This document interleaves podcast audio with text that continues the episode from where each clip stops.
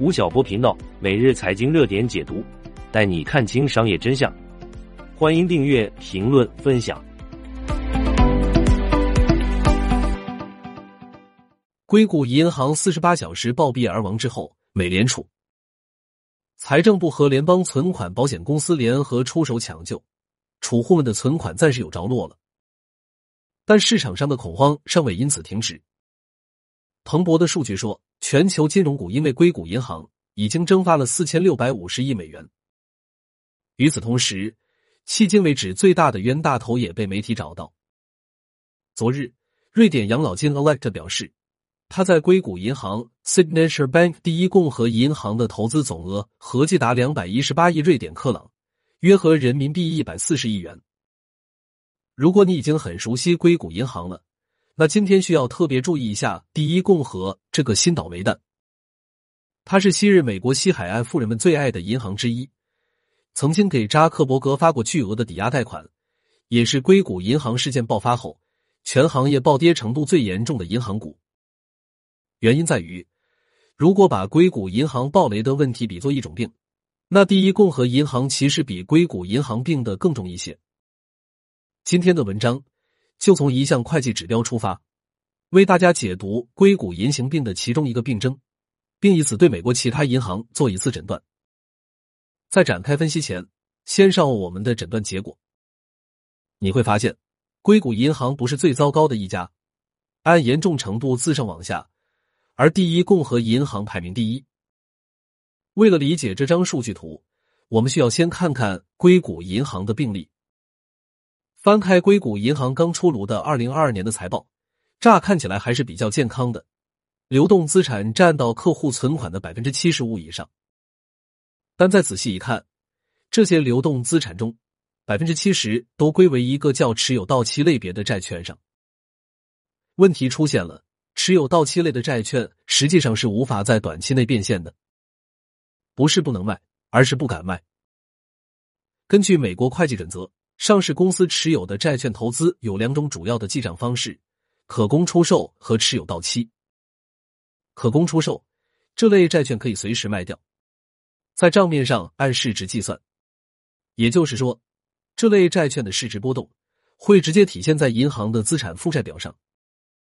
持有到期，由于管理层认为会持这类债券一直到到期赎回，所以按购入时的成本计价。不会跟着市值波动而变化，也就是说，选了持有到期这个方式，哪怕债券价格下跌，银行也不需要在财报上报损失。哪怕内里波涛汹涌，外表看来还是岁月静好，一片祥和。而这个债券如何分类，完全是银行自己选择的。二零二零年以前，S V B 持债方式还是以可供出售为主，到了二零二一年。公司一下子向持有到期大踏步迈进，一年之内将持有的八十八亿美元债券从可供出售转成持有到期。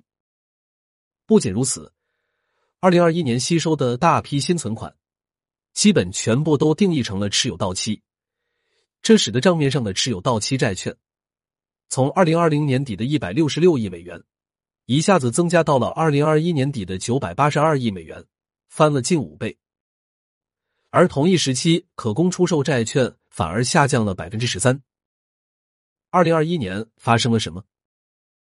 虽然管理层说这个巨大的转折是出于对投资组合的重新评估，但众所周知，二零二一年下半年开始，基于对美联储加息的预期，现有债券市场价格开始走低，账面上的资产迅速缩水。这个时候。把债券定为持有到期的巨大优势就显示出来了，不受市场波动影响。二零二二年硅谷银行的财报账面上显示，价值九百一十三亿美元的持有到期债券，其实市值只有七百六十亿。然而，由于这个会计处理，这一百五十亿的浮亏隐藏在财务报表附注的角落里，鲜有人注意。如果这一百五十亿算进报表里，几乎就要击穿它一百六十亿美元的净资产了。也许投资者能更早看出他快要资不抵债了，可以提前准备，不会一下子闪崩了。但是选择持有到期也不是没有代价的，代价就是不能卖，一点都不能卖。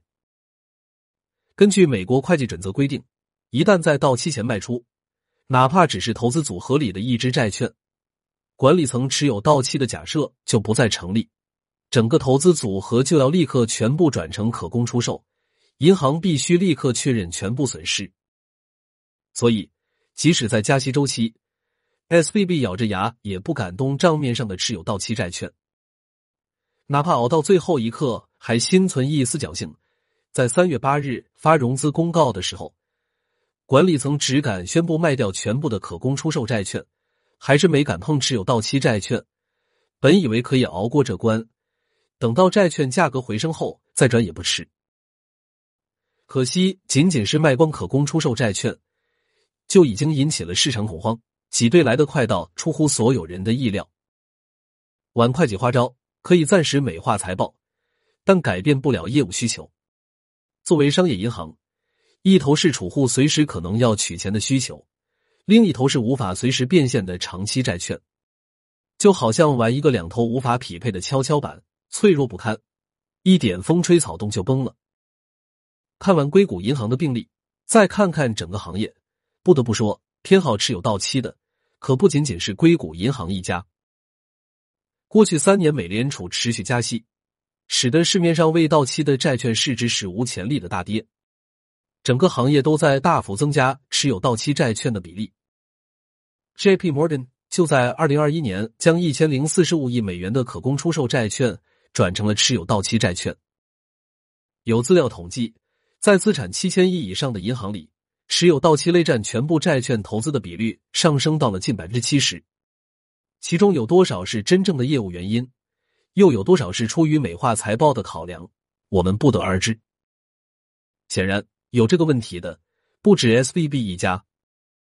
前面说过，S V B 的流动资产占到客户存款的百分之七十五以上。但如果我们把不能卖的持有到期债券从流动资产里剔除出去，这个比率就只剩了百分之二十三。我们用同样的方法来计算类似银行的这一比率。就得出了文章开头的那个图，这里再放一次。比如排名第一的第一共和银行 （First Republic Bank），它的持有到期债券占到总投资的百分之八十，刨除之后的流动性比率就仅剩百分之四。更糟糕的是，它持有到期债券的平均到期时间 （Weighted Average Duration） 长达十点八年，比 S V B 的六点二年更久。看起来，第一共和银行比 S V B 更岌岌可危。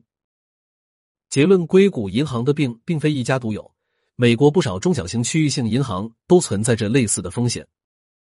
虽然眼前的危机解除，但未来监管者又有新的方向要忙活了。吴晓波老师王牌课程，每天听见吴晓波第七季已经上线喜马拉雅，一百万人都在听的商业日课，带你提升商业认知，发掘商业机遇。点击文稿区链接。即可加入，欢迎你一起来学习。